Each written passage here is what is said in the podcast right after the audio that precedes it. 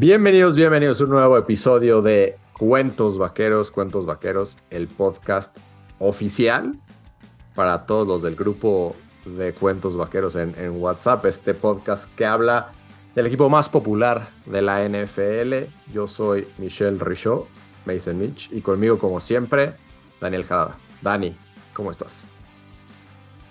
Hola Mitch, todo muy bien por aquí, emocionado, ¿no? Ya falta menos, menos de un mes, si no me equivoco, para, para el primer partido de nuestros vaqueros. Y como que ya se siente ese ambiente de NFL, ¿no? Empiezan como. Yo mañana tengo mi primer draft del fantasy. Adelantado. Ya se habla más del tema. Sí, ya sabes que luego es complicado juntar a 10, 10 personas en un mismo lugar y nos gusta hacerlo en vivo, ¿no? Compramos el, el, famosísimo board donde te paras a despegar el nombre de tu jugador y lo pegas. Armamos un poco de tos, ¿no? Entonces, pues sí, muy, muy emocionados. Sin eh, miedo a las lesiones, porque las lesiones, pues empiezan para algunos, tristemente, en tres días, que empieza la pretemporada para nuestro equipo. Estamos grabando, es un miércoles 9 de agosto por la tarde. Esperemos jueves, viernes lo estén empezando a escuchar. Y bueno, Dallas, bendito sea Dios, toco madera, todavía no tiene ninguna lesión que lamentar pero es arriesgado hacer un fantasy dan a este momento porque, pues digo, igual te puede pasar en la semana 1, en la semana 2, pero pues da más coraje si pasa en la pretemporada y, ya seleccionaste con el primer pick a, no sé, al que tú me digas y valió Mount. Pero bueno, estamos aquí para hablar del equipo más popular de la NFL, Dan. No hice bien el intro, lo volví a empezar, lo, lo corté. Estoy, estoy un poco eh, ¿cómo se dice? No, no, no, no estoy bien, eh, no, tengo mis palabras claves, mis palabras claras ahorita para, para, para hablar. Eh, nos estamos quitando el óxido que traemos. pero bueno, vamos a hablar de, este equipo. Y Dan, ¿qué, has visto en estos primeros días de training camp? El equipo está en California, en Oxnard, como siempre. más allá de que en, Twitter, vemos a los reporteros haciendo cosas interesantes, enseñándonos que tan bien o mal se están viendo unos, algunas intercepciones de Dak para dar de qué hablar, ¿por qué no? ¿Qué has visto? ¿Qué, qué, qué, notas? Sí, de acuerdo, ¿no? ahí está nuestro equipo en el mejor clima de todo Estados Unidos, disfrutando y se ve no sé si tú lo has sentido, Mitch, si los que nos escuchan lo han sentido, pero es una, práctica diferente este año, ¿no? Como que hay mucho ambiente de competitividad y como que las dos partes, digo, si te fijas, en, años anteriores siempre hacíamos esta práctica con otro equipo, ¿no? Para medir fuerzas, para ir calando y todo esto. Y creo que ahorita nuestro equipo, tanto ofensivamente como defensivamente, está en tan buen nivel que realmente no necesitas eso. O sea, yo creo que como mejor puede mejorar, digamos, la ofensiva es jugando contra esta ofensiva que es top 5, si me dices top 3, top 2 de la NFL, top 1. Y la, y la defensiva también puede mejorar jugando contra esta ofensiva que también top 10 de la NFL, ¿no? El año pasado top 1 y este año pues añade una pieza como Brandon Cooks y sigue mejorando y creemos que el proceso de pues otro año para muchos de los jugadores y, otro y el principio de esta pretemporada para algunos de los novatos puede mejorar aún. Entonces, me encanta, ¿no? Me encanta ver esta pelea que tiene Dak con, con Trevon Diggs y Dak con la defensiva y el famosísimo trash talk que se ha hecho durante toda esta práctica me ha encantado. Y a ver, los medios siempre van a hablar de Dallas porque Dallas es, tú lo dijiste, es el equipo más popular de la NFL y de algo tiene que, que vender, ¿no? Estos programas en la mañana ayer, muy chistoso, ¿no? Después de hablar que fueron siete meses de los que no jugó Dallas, después de hablar diario de ellos, eh, Shady McCoy y Emmanuel Daco fueron por fin a, una de las de los entrenamientos de Dallas, ¿no? Entonces, eso no me preocupa. Las intercepciones de Dak no preocupan. Eh, no preocupa que apenas esté como agarrando ese nivel la ofensiva, los corredores. Eh, preocupa un poco más lo de eh, nuestro Tyrant novato, eso un poco, pero bueno, creo que todo esto es parte de un off-season y de este, pues sí, como que agarrar forma otra vez de todos nuestros jugadores.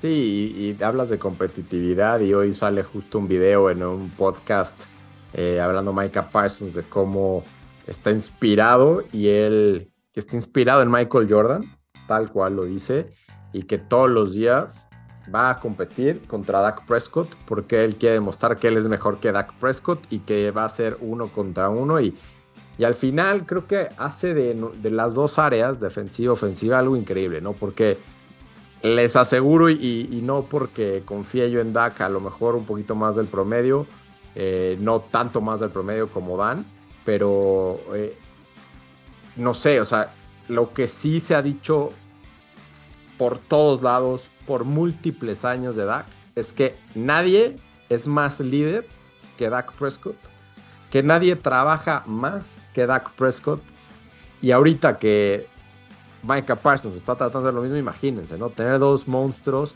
de ese calibre estando peleando diario, eh, me parece fenomenal, ¿no? Entonces, empieza la pretemporada, veremos qué tanto juegan los titulares. Seguramente Dak no jugará, seguramente Tony Pollard no jugará. Pero será interesante, por ahí vi a Jerry Jones diciendo que quizás si vemos a Michael Gallup, quizás si vemos a Brandon Cooks. Eh, no sé, una, una o dos series, no creo que más. Pero eso, eso me parece interesante. Y justamente para cerrar este, este podcast, nos vamos a enfocar en el depth chart actual en, tres posiciones: running back, wide receiver, cornerback. Y quizás por ahí nos metemos de tight end, porque bien mencionaste ahorita el tema del tight end, que creo que son las cuatro posiciones más interesantes a ver quién va a ser el roster y quién no lo va a hacer. Antes de entrar a ese detalle, Dan, ¿qué más se te ocurre o qué más has visto eh, en Oxnard? ¿Qué, destacas ¿no? de, estos días? Sí, quiero hablar un poquito de lo que ya mencionaste, pero qué placer es tener a alguien en el equipo como Micah Parsons, ¿no? Esa mentalidad ganadora creo que va a mejorar muchísimo, no solo a la defensiva, sino al equipo en general. Y nos había faltado, digo, sí teníamos a, Tank Lawrence en el equipo y tuvimos a un Trevon Diggs eh, antes que, que, a Micah, pero tener ese líder, porque creo que es un líder, aunque lleve dos años jugando en el equipo, eh, va por su tercero, pero creo que ya es el líder del equipo. O sea, tanto Dak como él ya son los líderes del equipo, ya no queda nadie, digamos, ya con la, con la pérdida de Zeke y con la del otro lado, pues igual que ha bajado un poco de nivel eh, tank y demás, creo que esas son los dos, las dos caras, tanto de la ofensiva como la defensiva. Entonces, si me permites interrumpirte en esta parte, quiero hablar de un tercer líder que, y es si acaso el único asterisco que yo he visto en estos días, que es Zach Martin capitán del equipo en múltiples ocasiones, aunque con Mike McCarthy todo el roster es capitán, dependiendo de, con qué pie haya amanecido. Eh, Zach Martin no ha ido a entrenar, eh, está en huelga porque quiere un mejor contrato, porque ha visto como muchos guardias que no son mejores que él, tienen mejores contratos que él. Y es preocupante, honestamente. Eh, no sé, digo, unos están del bando de no me preocupa, otros están del bando de sí me preocupa. Creo que yo estoy un poquito más pegado al sí me preocupa que uno de tus líderes no esté yendo, a pesar de que es un plug and play, ¿no? Este cuate no necesariamente necesita entrenar con el equipo para entrar y, a lo mejor no perder ni un beat, ¿no? Y que estar a la altura, pero creo que si estás cambiando de play caller, que ya no va a ser Kellen Moore, que va a ser Mike McCarthy, creo que sí es importante que, reporte lo antes posible Zach Martin. Y no sé si va a ser porque le cambiaron el contrato o porque al final se cansó de perder 50 mil dólares cada día que no se presenta, porque eso dice el contrato colectivo de trabajo con los jugadores. Entiendo su frustración, pero al final de cuentas, pues firmó un contrato por, por el tiempo que lo hizo, por la cantidad que lo hizo, y a mí sí me frustra un poco que con contrato firmado se pongan un poco eh, rejegos, ¿no? Que es muy diferente, muy diferente esta posición, al menos en mi, en mi parecer, que lo que sucederá eventualmente con CD Lamb o con, o con Dak Prescott, que quiere una extensión de contrato, ¿no? Porque ya van a expirar sus contratos, que no es el caso de Zach Martin. Te veo, porque estoy, estoy viendo en la cámara, Dan, y, y, como que no sé si estás de acuerdo conmigo o estás a punto de afilar el cuchillo. No, es, es un tema complicado porque si no estás de acuerdo en eso, pues tampoco puedes estar de acuerdo cuando corten a un jugador, ¿no? Que el equipo pues no cumple ese contrato igual. Entonces, eh, obviamente no estoy contento que no esté en el equipo, pero si alguien de todo este equipo no va a entrenar y no me preocuparía tanto, es él, ¿no? Creo que eh, pues ha sido All Pro toda su carrera, es uno de los mejores jugadores del equipo. No lo puse como líder porque no es tan vocal como los otros dos que mencioné. Ok. No, pero claro, es, es una de las caras del equipo, sin duda. Su posición, pues, al no ser tan, tan, tan importante, no le quiero quitar la importancia, es, sí es importante, pero no es de las más, digamos, pues ahí no importaría tanto, no lo pondría tanto como el líder, como son los otros dos. Pero bueno, regresando a mi punto, sí creo que a ver, si lo ves como aficionado, pues sí quieres que los jugadores cumplan los contratos, ¿no? Entonces, eh, pues sí, sí veo mal esa parte a ver, Zach, tú lo firmaste, tú estás en eso, deberías de estar aquí. Y renegociar un, contrato mientras estás entrenando. Entiendo la parte del, del famosísimo leverage, ¿no? Pero ¿quién tiene leverage? ¿Quién tiene leverage? Zach Martin. Estás perdiendo 50. Estás perdiendo, pero está perdiendo 50 mil dólares cada día. Ya se está acercando al millón yo estoy seguro que, va a recibir un nuevo contrato antes de que empiece la temporada. Es que es tan bueno y, aparte Jerry Jones lo sabe, además de que no tenemos tanta profundidad en, la, en esa posición, que no va a tener de otra. Entonces, yo siento que, que Zach va a estar jugando en, en, septiembre, creo que septiembre 11, ¿no? El primer partido de Dallas. Yo creo que ahí va a estar de titular. Bueno, Veremos, veremos. Y nomás creo que voy a pasar a corregirte porque estoy que creo que es septiembre 10, correcto, septiembre 10, es 10 de septiembre. Eh, claro, el Monday Night es el, 11 de septiembre. Eh, Dan, estamos estrenando sección a petición del becario.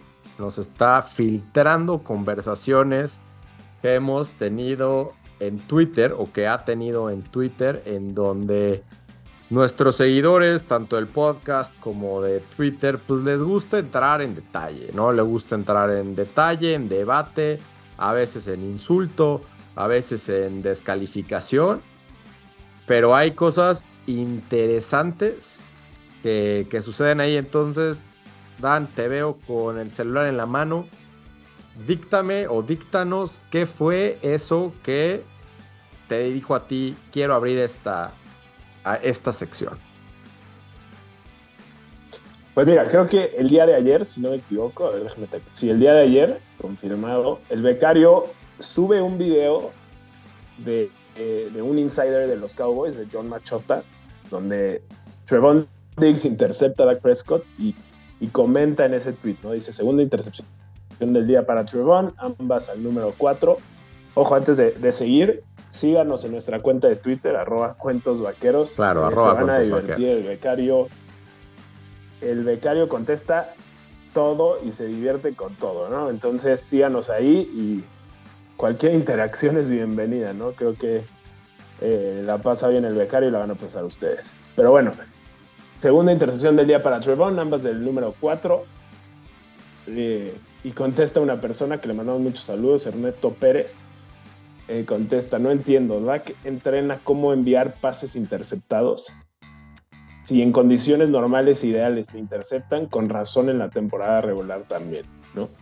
Es, a mí me da mucha risa porque solo comentan en los pases interceptados. Ojo, no estoy defendiendo a Dak, estamos preocupados por la cantidad de intercepciones que mandó la temporada pasada, pero bueno, a ver, es, es un entrenamiento y esto va a suceder, ¿no? Más si tiran, quién sabe cuántos pases por, bueno, y aparte lo, empezamos el podcast hablando de la competencia que hay entre ofensiva y defensiva este año y, donde has visto videos donde por casualidad no mató Maika a, a, Dak.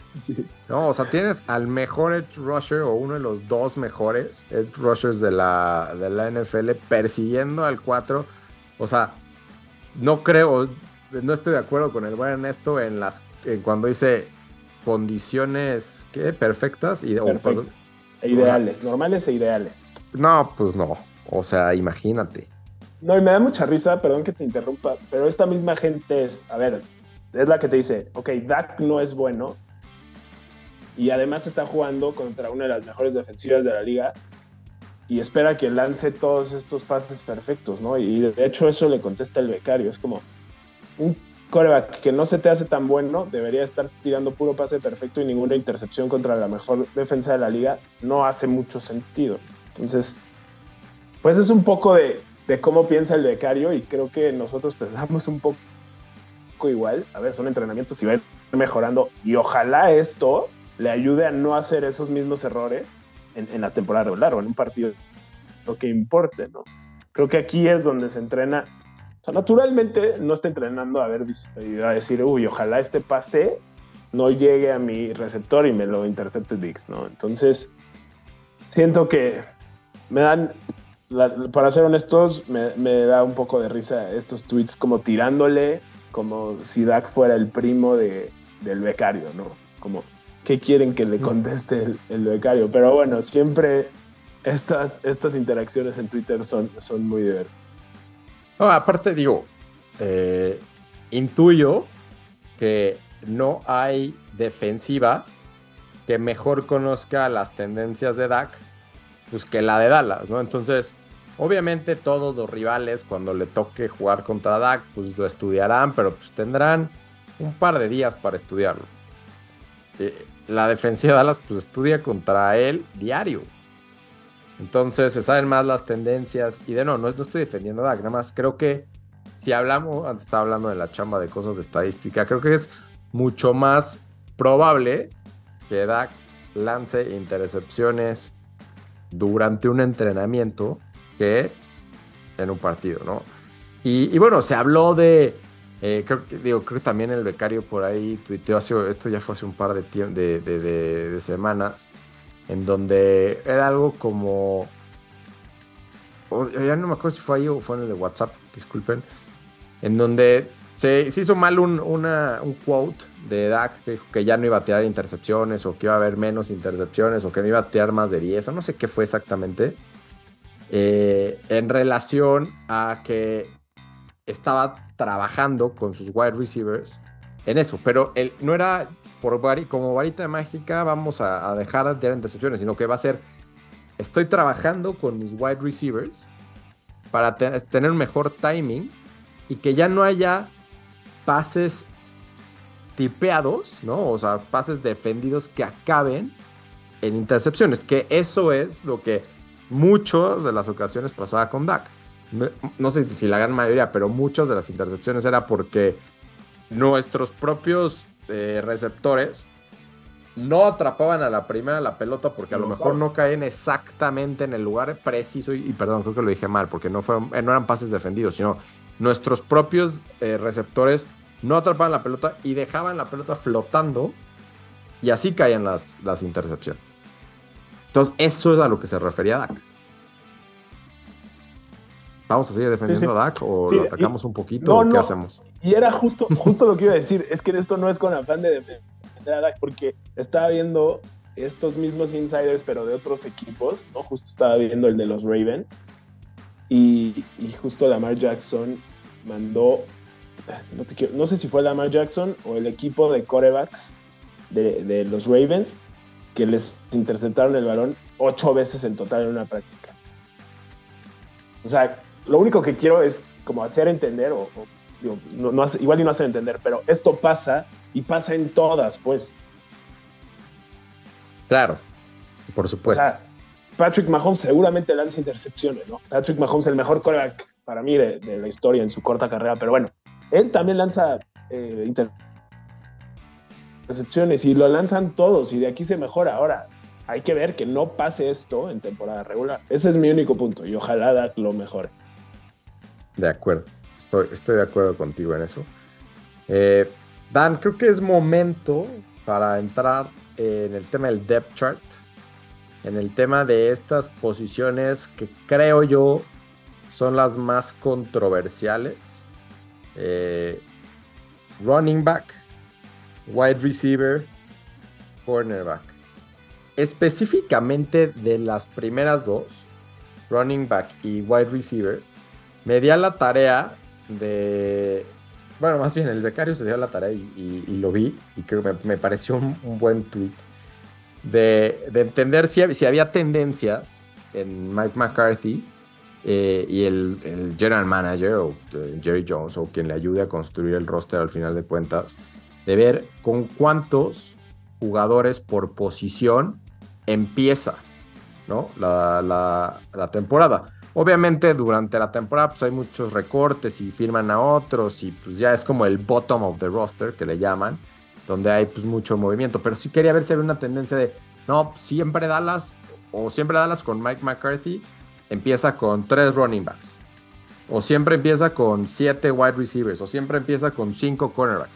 La realidad es que no pasa, ¿no? O sea, no hay una tendencia clara. De hecho, hay, o sea, está bastante diferente año con año. Entonces, no logré encontrar a partir del tweet del becario una tendencia y por eso quiero platicar contigo. Empecemos, si te parece, con la posición de running back, ¿no?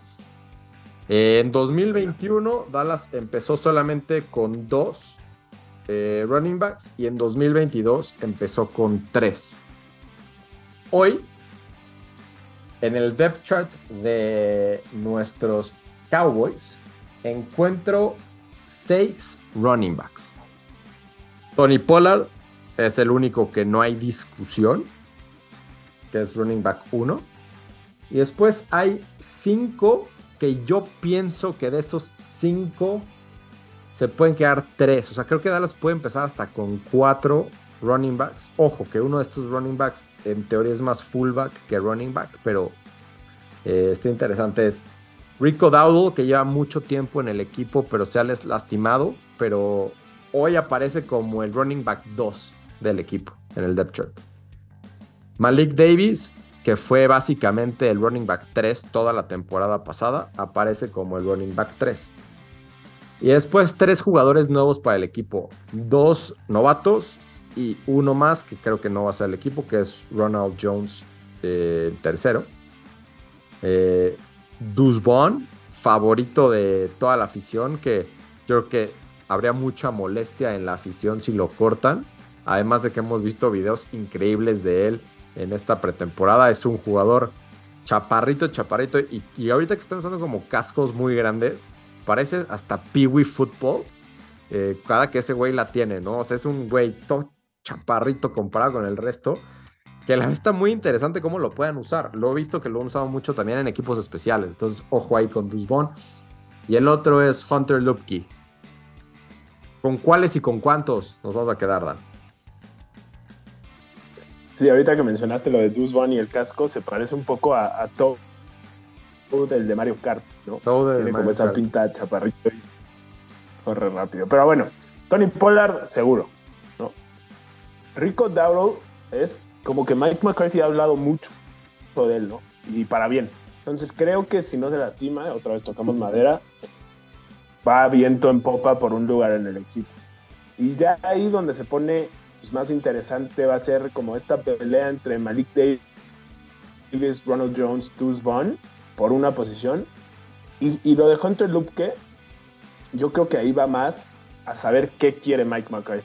Si va a tener como un estilo fullback en el equipo, si puede jugar equipos especiales, eso va a ser muy importante para esos cuatro jugadores, ¿no? Porque si no eres uno o dos en el equipo, a fuerza vas a tener que jugar equipos especiales para diferenciarte entre los otros. Entonces yo creo que al final van a cargar con tres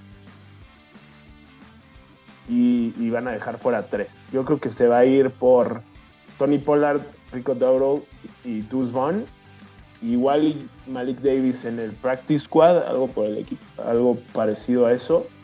Eh, creo que la posición de fullback está ya no, ya no existe en la NFL, cada vez vemos menos. Por ahí el de San Francisco es y, el, Richard, el de los Ravens también, pero no mucho más. ¿no? Entonces yo creo que se quedan con tres. Los primeros dos están claros, salvo a una, una lesión de Rico.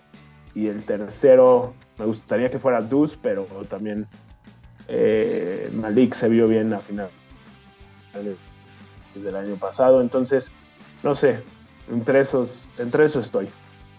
Eh, tengo que meterme a detalle para entender cómo funciona la lista de suspendidos.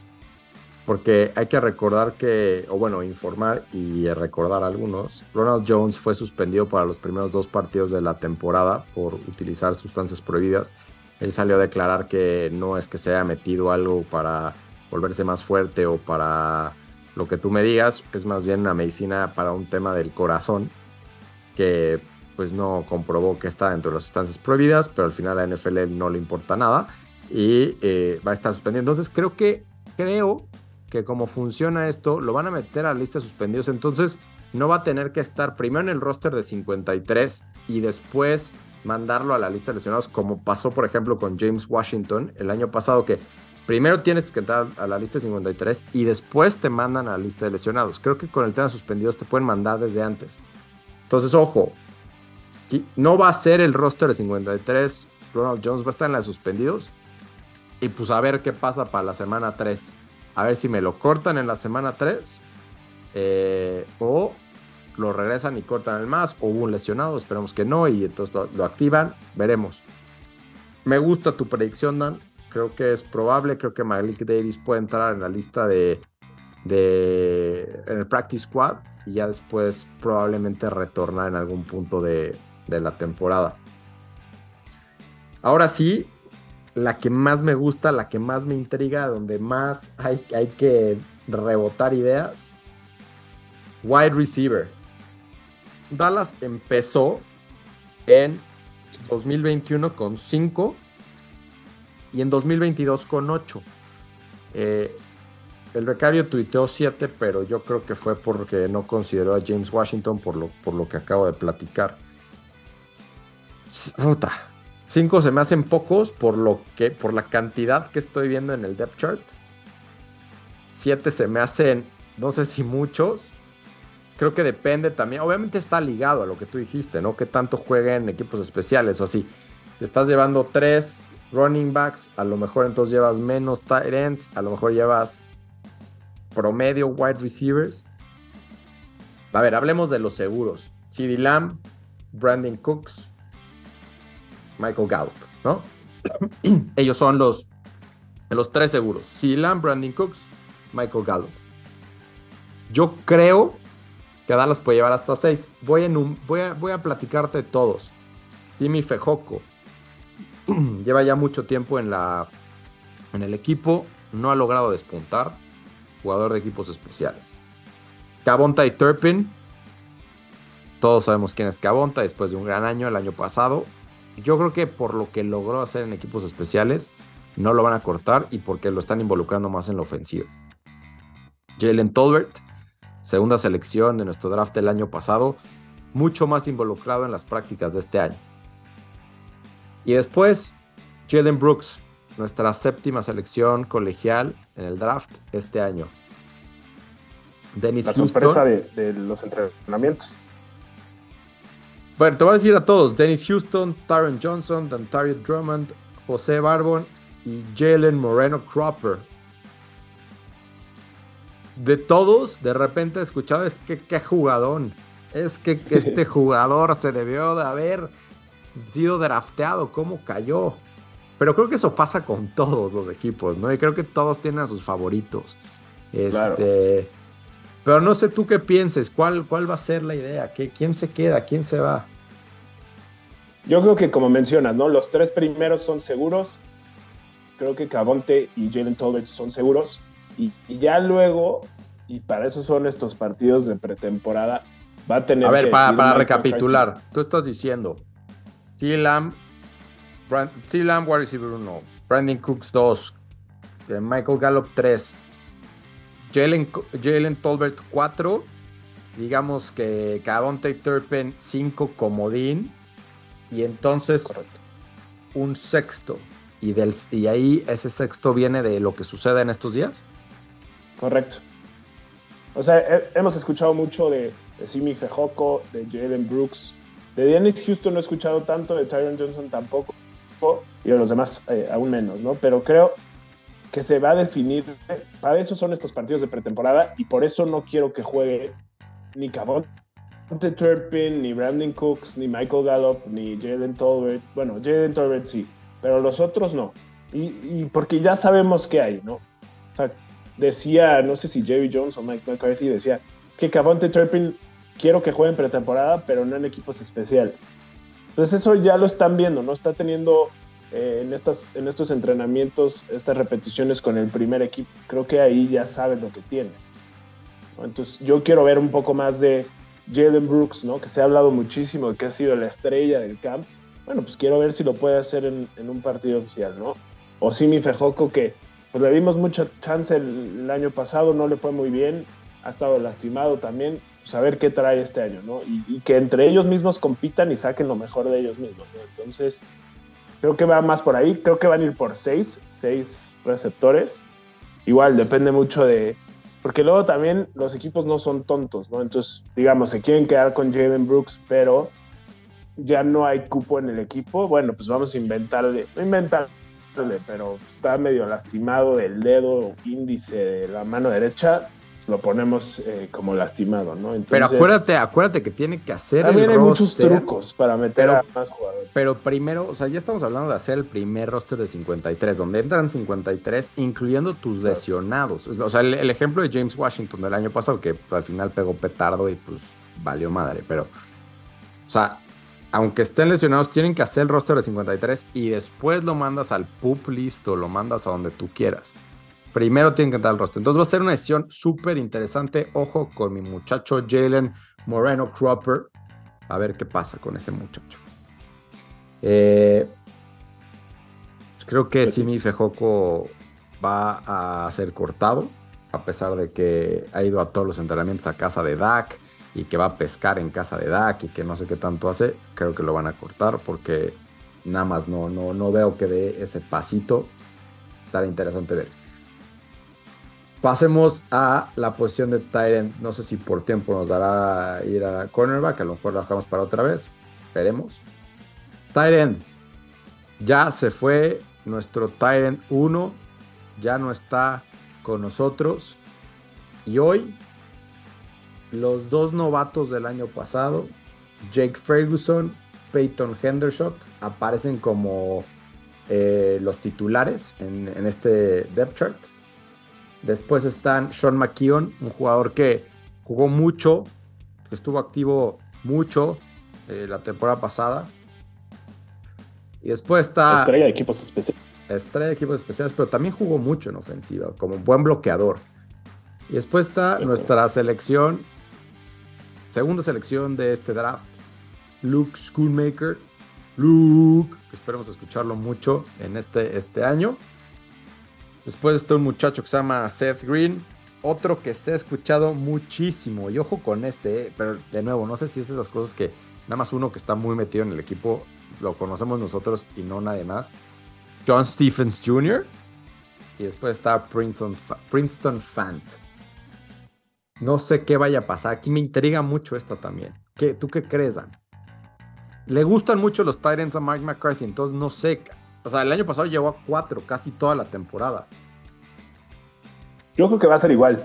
Yo creo que, va a llevar a cuatro y los cuatro están muy marcados.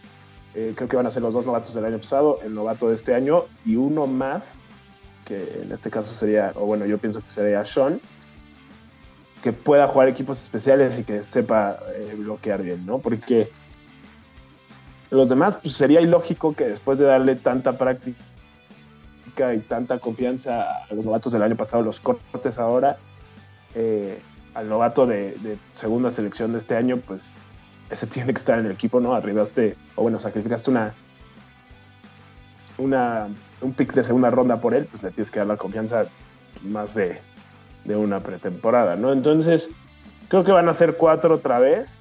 Eh, aquí es donde creo que está más fácil el, el asunto. Mencionabas muy bien que nosotros pues estamos escuchando diario, ¿no? A esta gente dentro de los entrenamientos como, uy, sí, eh, nuestro Will Greer le dio un gran pase a Seth Green. Pues sí, pero igual y no, no tiene el talento para estar dentro de los 53 y asimismo lo puedes dejar en el practice squad, ¿no? Que eso es eh, una de las ventajas del practice squad de tener pues gente que tú lo ves diario y le ves potencial, los otros equipos no saben él, lo puedes tener en Sí, al final, al final todos los general managers son ególatras.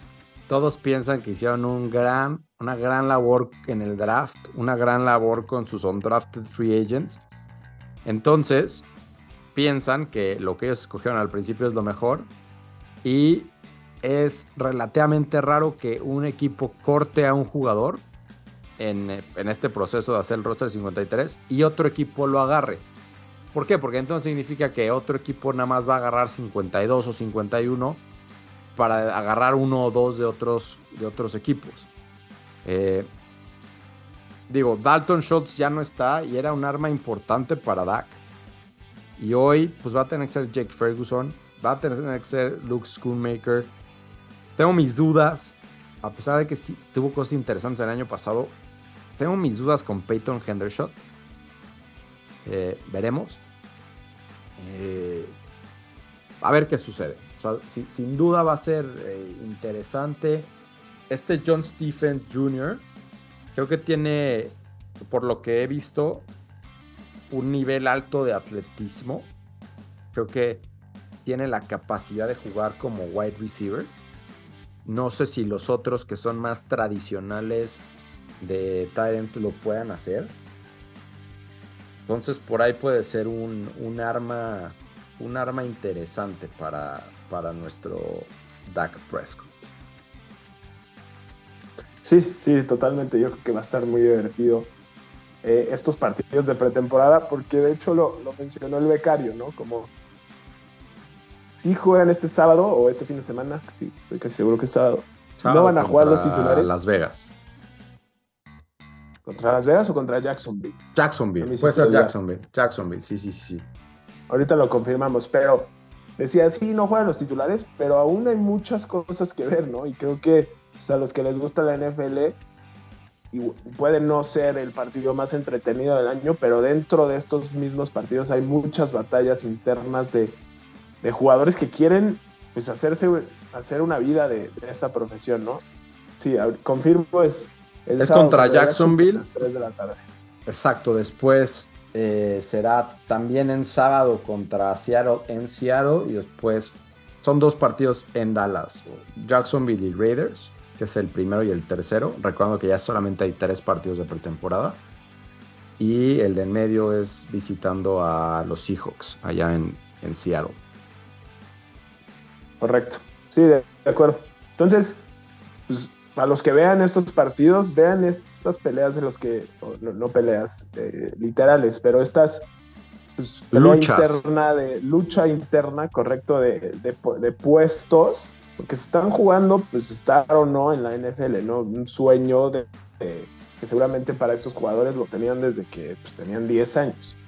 Entonces es, es bastante interesante verlo de ese lado, ¿no? No tanto eh, el entretenimiento, porque suelen ser partidos bastante aburridos y, de poco nivel, ¿no? Comparados con los de temporada regular, pero hay, hay mucho más a fondo con esto, ¿no? Entonces, y al final de todo, pues llevamos siete meses sin, sin NFL, lo que sea es bueno.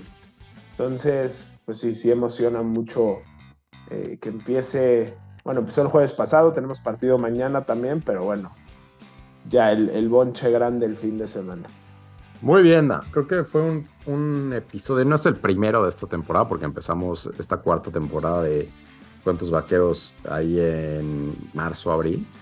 Pero ahorita ya se empieza el grueso, ¿no? Empieza ya Todavía no podcast semanal, pero casi. Si nos emocionamos, chances van a ser semanales. Eh, se empieza a ver la NFL, tú ya empiezas con tus drafts.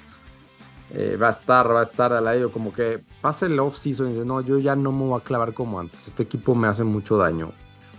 Pero, pero, pero se acerca agosto y ya va a estar septiembre y ya nos empieza a calentar la sangre y otra vez nos metemos estas ideas a la cabeza donde Dak va a ser MVP donde este es el bueno, donde Micah va a ser el Defensive Man of the Year, donde ya nos toca, no hay mal que dure 100 años o treinta y tantos años. El año pasado rompimos la malaria de no ganar un partido de playoffs de visitante.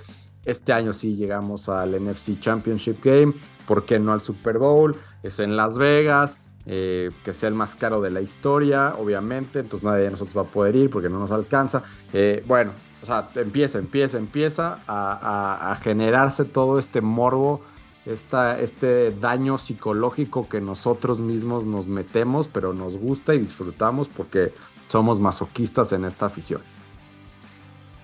El famosísimo odio cuánto amo a mi equipo. No lo pudiste haber dicho mejor, Dan. Gracias, Dan. ¿Quieres agregar algo o lo dejamos todo para el siguiente episodio? Nada, de mi parte, creo que un episodio bastante completo.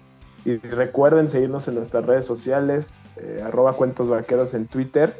Y si quieren eh, participar en nuestro grupo de WhatsApp, muy entretenido. Ahorita ha estado bastante tranquilo, pero bueno, en, cuanto empiece a jugar. Todos, todos esos que están en el grupo de WhatsApp, creo, o el 85% piensan igual de lo, de lo, que dijimos hace dos minutos o un minuto. O sea, son así.